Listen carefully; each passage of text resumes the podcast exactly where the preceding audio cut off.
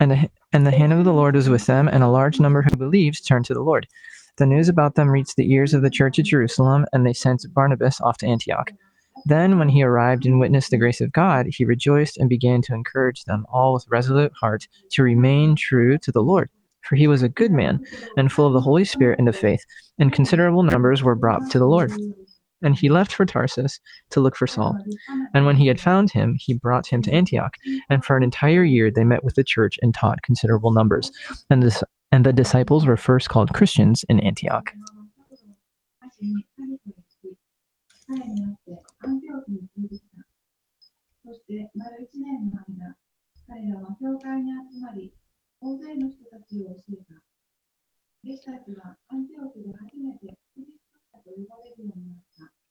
And the title of the message is Barnabas Witnessed the Grace of God and Rejoiced.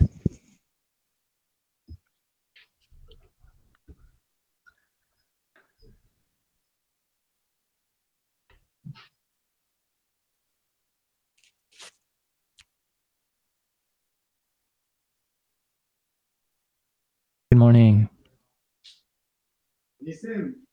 In 2018, in May 29th, there was an online uh, nature communications uh, company that gave out a research, uh, it was kind of like an academic article. And from 16 years old until 102 years old, 30,486 people were surveyed. So this academic article was about um, about inherent like inheriting DNA. So for people who wear glasses, if you compare them to people who don't have glasses, that those people are more intelligent. Um, and that was in Edinburgh. Um, that was that where that article came out.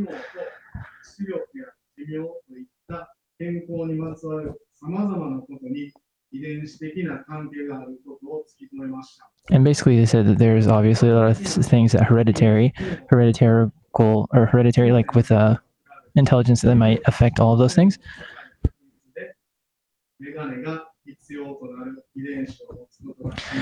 And they said that apparently, according to the article, there's about 20% of people, be, due to their DNA, that they uh, need um, uh, they need glasses because of their genetic makeup. And I wear glasses, but I'm not necessarily that way. So, so yeah. Uh, anyways, uh, so there were foreigners who, there were a lot of foreigners that started to believe in Jesus. And that was how the, the Church of Antioch came to be. Uh, and all of that news about Antioch, the church in Antioch, the news came to Jerusalem. And basically, in Jerusalem, the people believed that um, that that you needed to become a Jew, like a, you needed to become a part of all the rituals and all that stuff to actually believe in Jesus and become saved. Um, but if you read the first half of chapter 11 books of acts in the book of acts you see that peter started to believe that it doesn't matter you know about the rituals or anything as long as you believe. If you believe in jesus and you'll be saved. And he believed this because peter saw people right before him get saved these foreigners right uh, so the church back at Jerusalem, they started to talk all about this. They started to have a discussion about it. Like, hmm, maybe these people are saved. Oh, is it, you know, is it just like through belief? You know, so the the church started to kind of shake in a sense, in, in the sense of unbalanced, because there was like, wait a minute. So what do we really believe here? What's the truth? Um, so they started to have a meeting about the church in Antioch, and they were like, hey, we're gonna have a meeting. We're gonna talk about the church of Antioch all right. So there's a lot of people that came together and talk. They're like, wow, there's a lot of people that believed in Jesus there. There's so many. That's awesome. Wait a minute, but do they even know anything about the scriptures? Like, oh, well, I don't know. There was a guy called Cornelius, and he was saved, and he knew a little bit about the Old Testament, apparently. And he said that he likes Jews. Wait a minute, but the people in Antioch, they, they don't know anything about the scriptures, right? So that's like kind of like what the meeting they had was like. Um, so they said, okay, well, who are we going to send to Antioch? Who's a good guy? And they're like, wait a minute, isn't Barnabas a good guy to send? And they're like, oh yeah, maybe he is. So Barnabas is from Cyprus, and he can speak Greek. that's perfect. He's a perfect fit for the for the job, and he was eventually decided to go to uh, Antioch. So if you see in Acts four thirty seven, it says this um, about Barnabas: he sold a field he owned and brought the money and put it at the apostles' feet. So he trusted in God, and he was tithing to God. We could see that from the scriptures here. Um, we maybe he was given a gift to, but from God uh, to give uh, abundantly to people, and he was given a nickname and he was called the child of comfort. That was kind of the nickname that he had because he he had this um, gift to kind of bring back people to life to comfort them. Uh, so there was Paul who was threatening Christians, who was capturing them, killing them, and Barnabas um, met Paul after Paul got saved. But the thing about Paul was once he was saved, a lot of the people were like, wait a minute, he was killing all those Christians. I don't know if he's actually saved. We see here, look how Barnabas reacts. This is Acts chapter 9, verse 27. It says, But Barnabas took him, Saul, and brought him to the apostles. He told them how Saul on his journey had seen the Lord and that the Lord had spoken to him and how in Damascus he had preached fearlessly in the name of Jesus.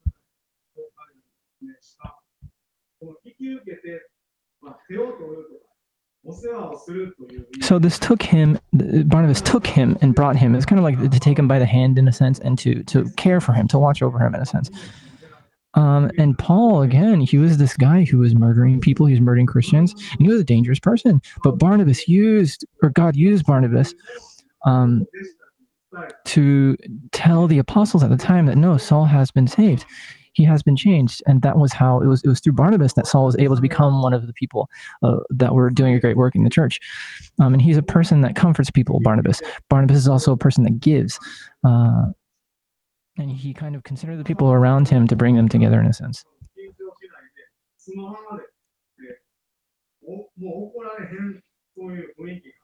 And Barnabas was probably one of those guys that was like, okay, you could be around him, and even if you do something wrong, he won't necessarily like you, he's not just get like super angry at you, just like wow, like flaming with fire or whatever, and like burning with anger.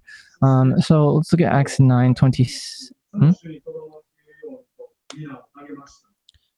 Let's look at verse 23 in our passage today. It says, Then when he arrived and witnessed the grace of God, he rejoiced and began to encourage them with all, or he began to, he began to encourage them all with resolute heart to remain true to the Lord.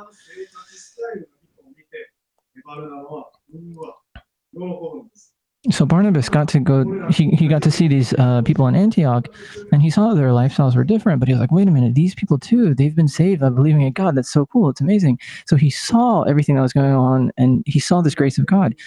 Um, so the first point for today is he saw the grace of God and was and, or, and rejoiced. He saw the grace of God and rejoiced. That's the first point for today.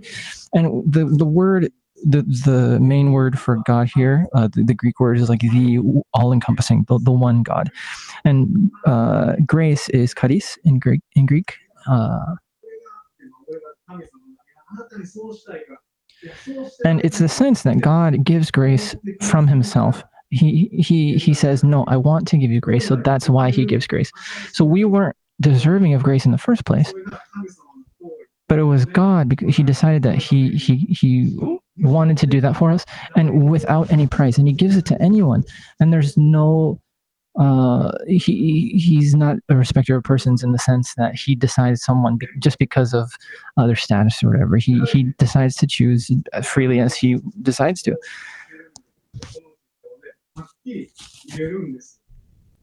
And Barnabas got to see this grace right here on, on the earth. It wasn't just like after um, you, uh, after one's life is finished, he was able to see this right before his eyes. So yesterday I was doing a little bit of, uh, I was preparing, and um, there was a friend I have, and there someone they know came to me. It was a and and this person, anyway, this person came to me. They sent me a line message. Like, "Hey, I need to talk to a pastor. Can I want to talk to a pastor? Um, how much does it cost?" And he's like, "No." I, I was just like, "No, it doesn't cost any money. Just tell me, tell me what's going on." Um, and this person was apparently going through a lot with uh, relationships and her job and different things going on. Um, so that person um, and it was actually before I guess they sent me a line message. They talked to a couple that was going to our church, um, they said, hey, you should pray. And then, anyways, we got in contact with each other. So I talked with this person for a little bit. And I told them that God is always with you. uh, or you know, Junko Sensei said, and Junko spoke. Uh, you know, I was with her while we spoke to this person, so the three of us spoke together, and we couldn't see each other's faces because we were talking on the phone online. Um, so we just talked a little, a lot that God's with you, and, and we prayed together. And after we prayed, you know, it was kind of like the the atmosphere where like, okay, well, you're about to say bye. It's time to say goodbye, hang up. But I thought to myself, oh, should I really say bye? You know, if she is opening her heart this much to the Word of God, maybe I should tell her to believe in Jesus and you know make to the, make the decision. Uh, you know, what should I do? So we were on the phone still, and I said, hey you said you heard that you should pray to God, right? Well, we prayed to God, and that God is Jesus, and He came to the earth in a way that we could see Him in the human form. Um, I was like, you know what? All you need to do is believe in Him. And that person said, "Yeah, I guess you're right." And I and I said, "Well, why don't you believe in Jesus?" And I said to Junko, "You know, why don't we all pray together?" So uh, Junko-san prayed for, or, you know, she prayed, and then the the person repeated after her whatever she said. Basically, she prayed this uh, prayer of salvation in a sense. Um, so it was over the phone that this person came to believe in Jesus, and I just thought it was such an amazing thing to experience that that people get saved like that. That could have been someone in our families, or it could have been a friend. It could have been someone close by that we live to, or close the someone that we close that we live uh, close by. You know, there are people who might uh, see messages online and then look up stuff later and get saved. You never know. Um, so let's continue to pray for those people. Um, and then in Jerusalem, there were people who uh, escaped from Jerusalem because of the persecution that was going on there. And one of the people that escapes, they they meet with Antioch again, or they meet with Barnabas in Antioch. And they're like, Barnabas, wow, you came here to Antioch. We're so happy to see you again. Um, and you know, these are people that speak Greek, and uh, they're like, wow, look at all these Greek-speaking people that have become uh, Christians that started believe. Look at all these people that are are, in, are part of the church now, and it's like Barnabas would have never even thought this would have happened before, right? Because of how they believed in just the Jews believing in Jesus. But they're like all these people that Barnabas sees uh, in this Antioch, in in the city of Antioch. And uh, if you compare it to the church in Jerusalem, I'm sure it was a very different style of a church.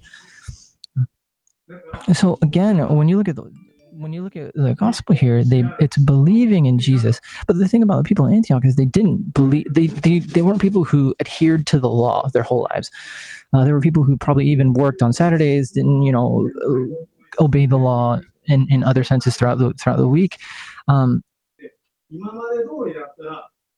and up until that point, Barnabas could have gone to Antioch and be, and be like, hey, you need to remember all these things about the scriptures. You need to do all this stuff. You need to pray at these specific times. You can't eat this. You can't do that. Uh, Barnabas could have done all these things, but no. On the flip side, on the contrary, he encourages them. And what does he encourage them to do? If you look at verse 23, it says, He began to encourage them all with a resolute heart to remain true to the Lord.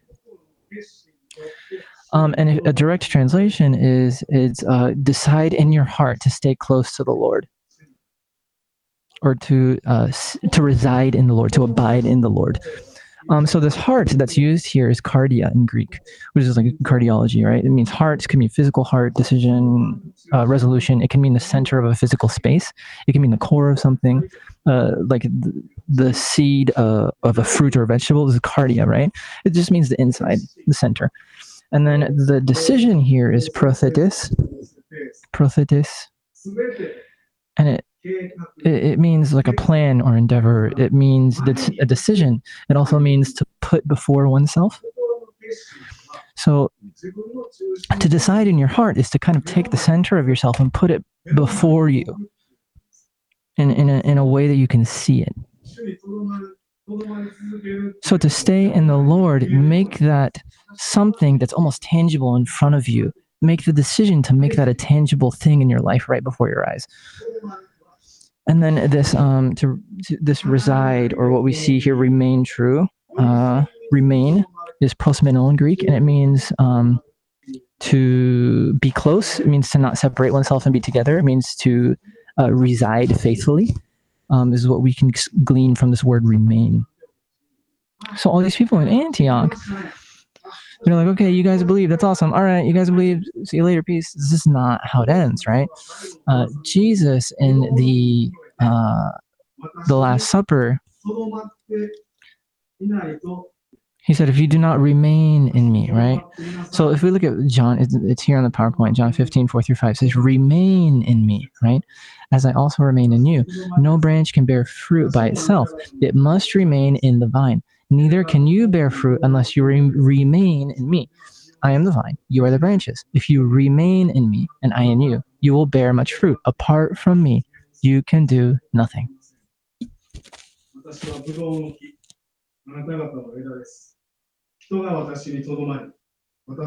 Again, if you want to look that up, it's John 15, 4 through 5.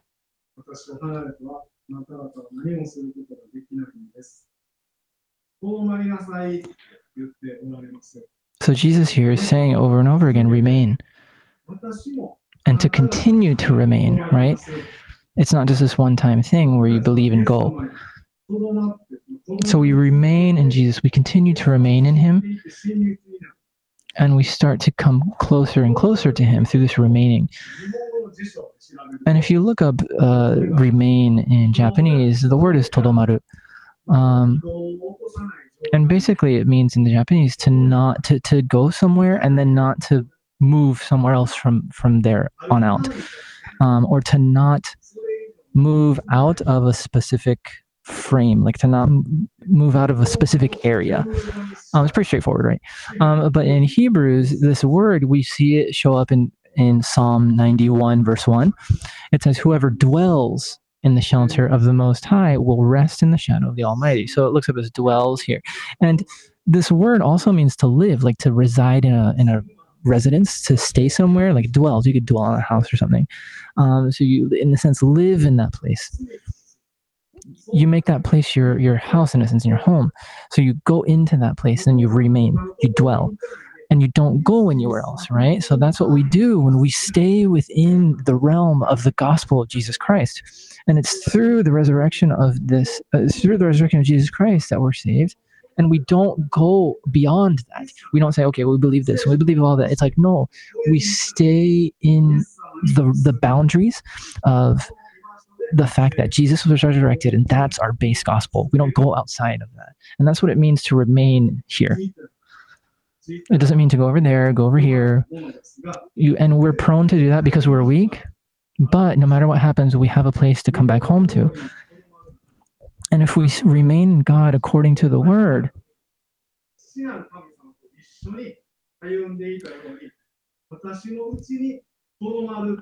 if we remain in the word, there's this miracle that happens that the same God, he comes to reside within us, right? When we reside in Jesus, God comes to live within us. It's such an amazing miracle that we get to experience and there is this picture. If you're looking online, there's like a little cross on the left, and there's the dude on the right, and then this this dude goes into the cross. But then you see the cross, and there's a door at the feet of the cross, and it's like open. Um, and then the, the last picture here is like what actually happens though is there's the cross, then the person goes in the cross, and then the cross goes in you. So it's like you you you believe in Christ, but then God comes to live within you. So you reside in Christ, and Christ resides in you as well, and He's always with you no matter what happens. You're not alone. You're not by yourself.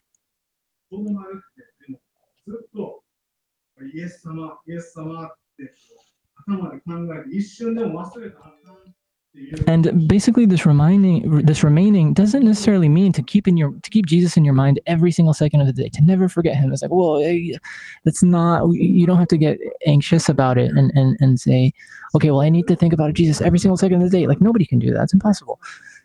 And if you try to do things on your own, if you try to do things on your own, like if you if you try to figure out what this is like on your own and try to do things your own way, like you're just gonna get tired. It's not gonna happen, and it's not something that you work for. Christ came to live within us, but we try to like force Jesus into our hearts. That's not how it works. So, by our human power, is it possible to take hold of Jesus and shove him within our heart? Like, that's not, I don't, I don't think that's possible, right? God accepts us and he puts us within Christ and he comes to live within us it's not like we have to work for God to live with us. It's way too difficult. You can't do that. It becomes a new sort of message, which is not what the Bible preaches. Um, and and anyone can remain in Christ. That it's, it, anybody can do that. So our spiritual position, our heart, we can tell where that is when we look at Scripture and reflect on it. So we need to give everything to Him and live by giving everything over to Him. It's believing in his word and continuing to believe in it. It's not just like this atmospheric type, like it's not like, oh, well, you know, the worship was great today, but it's and you know, trying to become this kind of like trying to become someone that everyone believes is Christian. It's not like that. Um, I want to look at Galatians 3 26 through 27. It says, So in Christ you are all children of God through faith, for all of you were baptized into Christ, and you have clothed yourselves with Christ.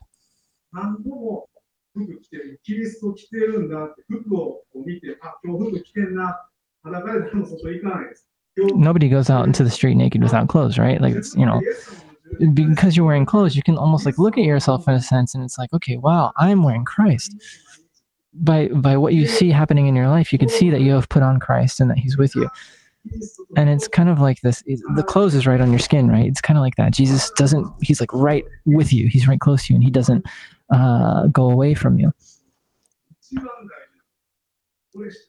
And Barnabas, when he went to Antioch, he wasn't like, okay, well, you need to do this and you do that, and you blah, blah, blah, blah. He didn't say all those things. He encouraged them. And he told them the most important thing, which was to remain in God.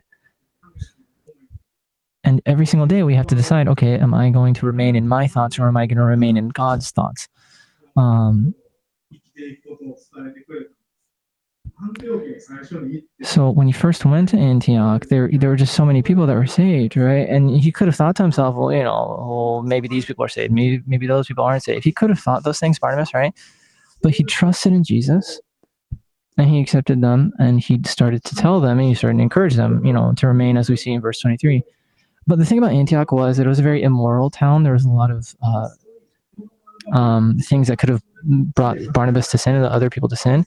Uh, but Barnabas decided to reflect on joy and to live on within that joy.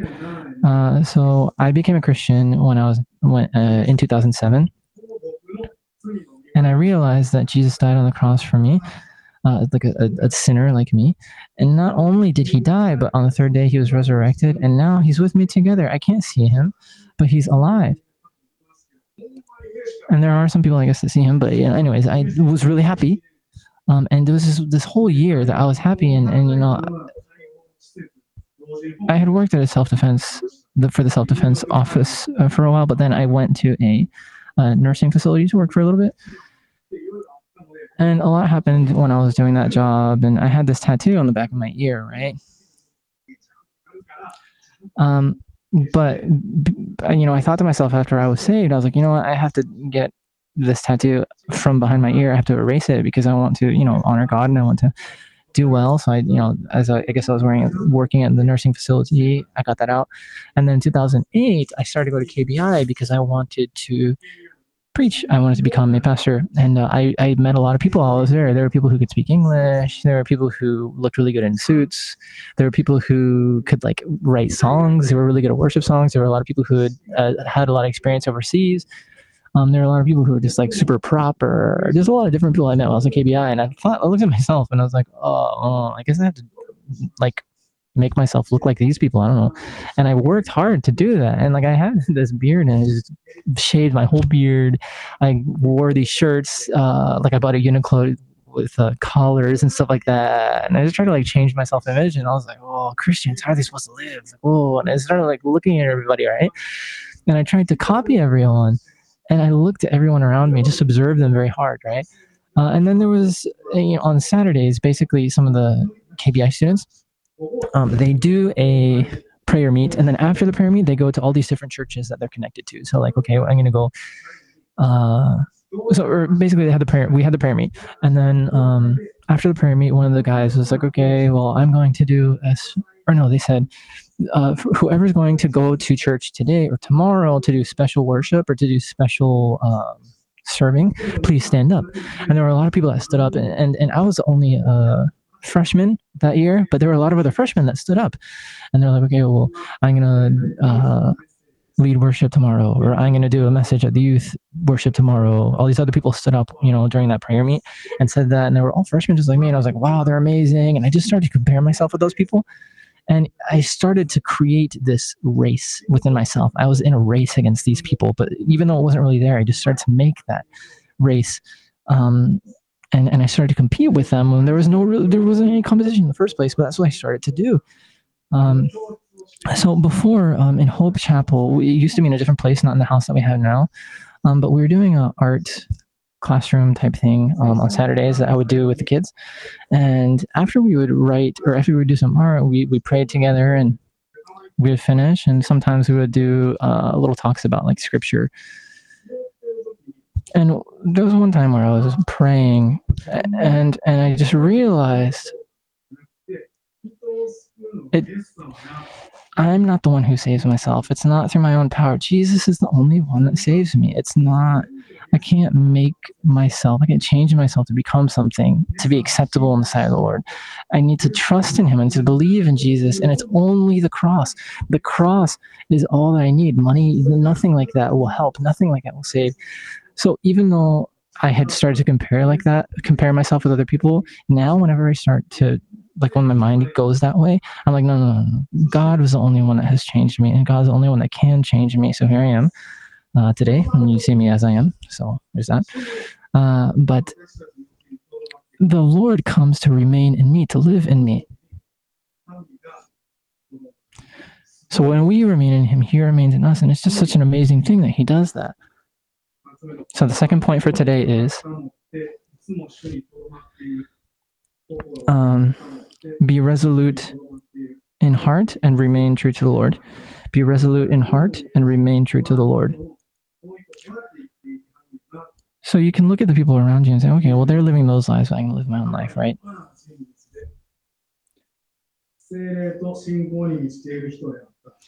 And if you look at verse 24, it says this about Barnabas For he was a good man and full of the Holy Spirit and the faith, and considerable numbers were brought to the Lord. So when Barnabas started to preach about the word of God, even more people started to come to the church of Antioch. So he was there for about two. They said he was teaching there for about two years, is what people say. So it wasn't like, okay, just told, you know, I'm going to tell you all about Jesus, blah, blah, blah, and then he leaves. It wasn't like that. He stayed there for two years. And there were so many people that were coming to the church of Antioch that he's like, man, I can't do this all by myself. There are way too many people. Maybe I should get like a straight up Jew, like a Jewish person, and and get someone, you know. Anyways, you know, I'm gonna go to the Church of Jerusalem. Maybe there's someone that can help me out while I'm here. Maybe there's someone who understands like both. You know what? Paul. Paul's a perfect fit for this job. Um, people were looking after him to kill him, so I think he actually went back to Tarsus. But you know what? I'm sure that even though he's in Tarsus, he's still going to be preaching the word of God. You know, I'm going to go. I'm going to go to Paul. He knows a lot about uh, the. He knows a lot about the Bible, all that stuff. So it was about 200 kilometers away from Antioch, where he, where Barnabas eventually goes to Tarsus. He meets with, and and Tarsus is a very like very Greek cultural place, right? Um, and but the thing is that even though Saul was from there, um, he his he was of Benjamin descent from the, the tribe of Benjamin, um, and he learned a lot about God and a lot of the Scripture about the Old Testament from his father.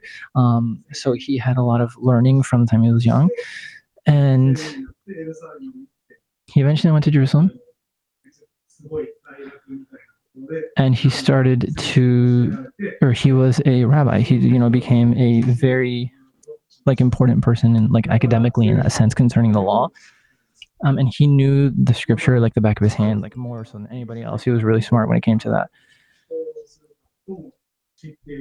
And he knows, according to the law, how someone is supposed to act.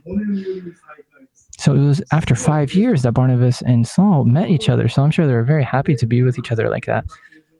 Um, so as they're going to Antioch, I'm sure that Saul and Barnabas, you know, because Barnabas is bringing him to Antioch now. I'm sure that they talked a lot, and he's like, "Well, all this stuff's happening in Antioch. All these foreigners are saved, you know, all this stuff," and and I'm sure that Paul was very happy, uh, full of joy as he went on his way to Antioch with Barnabas.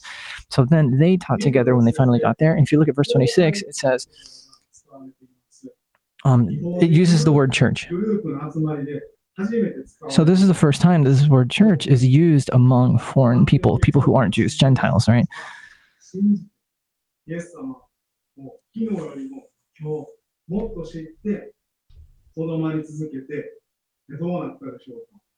And as they continue to teach more and to remain together, um, you see that even more people that the, their numbers just grew. And it says um, the disciples were first called christians in antioch right? They were called disciples. Um, so again, they're called Christians here, and in Greek, it's Christos, which is the Greek word for Christ, and Ianus, which is, which are put together, which makes the word Christians. Um, which just means someone, you know, someone who believes in Christ or you know, a person of Christ. And this is the first place, Antioch, where um, the word Christian was used for people who believed in Christ. And basically, what it means is someone who is like Christ. And the other people who weren't Christians saw these Christians, and that's what they called them. And at first, it was kind of like a way to talk down to the Christians. It was like, oh, they're talking about Jesus again. They're talking about this Christ again. Like, uh, they're saying something. Um, but at the time, there was a document that said, these people are loving each other so much, and we're amazed. I don't know what document it was. But it was a document that said this thing about the Christians at Antioch. Um, and they realized that these Christians were different from themselves. So the third point today is they be, they were called Christians. They were called Christians. That was, that's the third point for today.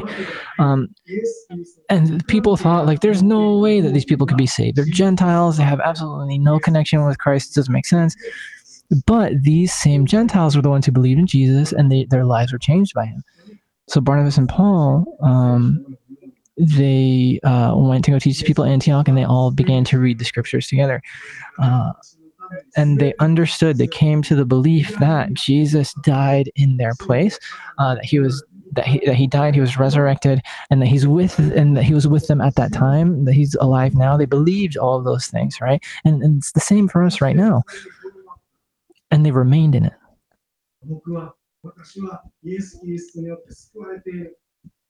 and they believed okay i'm i believe in god. I have been saved by him. I've been forgiven. And they remained in that. So they were able to live together with him from that point on. And in the church in antioch they were a church that grew in the fact that they remained in jesus. So afterwards there was a shortage of food. Um, and at that time, Jerusalem, which is kind of like their mother church or, you know, their main church in a sense, um, they were helped by the church of Jerusalem and people sent them food so because they were connected. And then this church of Antioch also became a church that um, started to send missionaries to, I believe it's he's in Europe. Um, basically became a center for, you know, to send people out to go preach the gospel as well. So th- this church was used in the future. Um, を信じて、いや、キリストのようやな、あいつらクリスチャンやなって言われるようになって、 but because of all this change that was happening to the people in the church of Antioch, again, the people around them saw them. They're like, they're like Christ. They're Christians. Uh, so when we remain in Christ, when we remain in Jesus, people can ask us, Are you Jesus? Oh, wow, you look like Jesus. You reflect Jesus. People might say that about you. And it's not something that you have to work for so, so people can say that about you. That's not what it is. It's just that when you remain in Jesus, when you live in Him, He lives in us and, as well. It, it's not it's not our work. It's not something that we do. It's just that Jesus lives in us and He shines through us, so the people around Him see Jesus living within us. And again, this was happening in the church of Antioch. So these people around them saw this, and more numbers and more numbers came into their church. Um, so their lives were changed in a way that God took joy in um, what was happening. So the first point for the message is um, Barnabas saw the grace of God and rejoiced too. Um, uh, they had a resolute heart and remained true to the Lord. And then the third point is they were called Christians. They were called Christians. So for us, every single day, let us go back to the cross every single day. Let us just not think, okay, or let, let us remember that the cross is all we need. Jesus is all we need. And that's, we don't have to work. There's nothing else that we have to do. Thank you.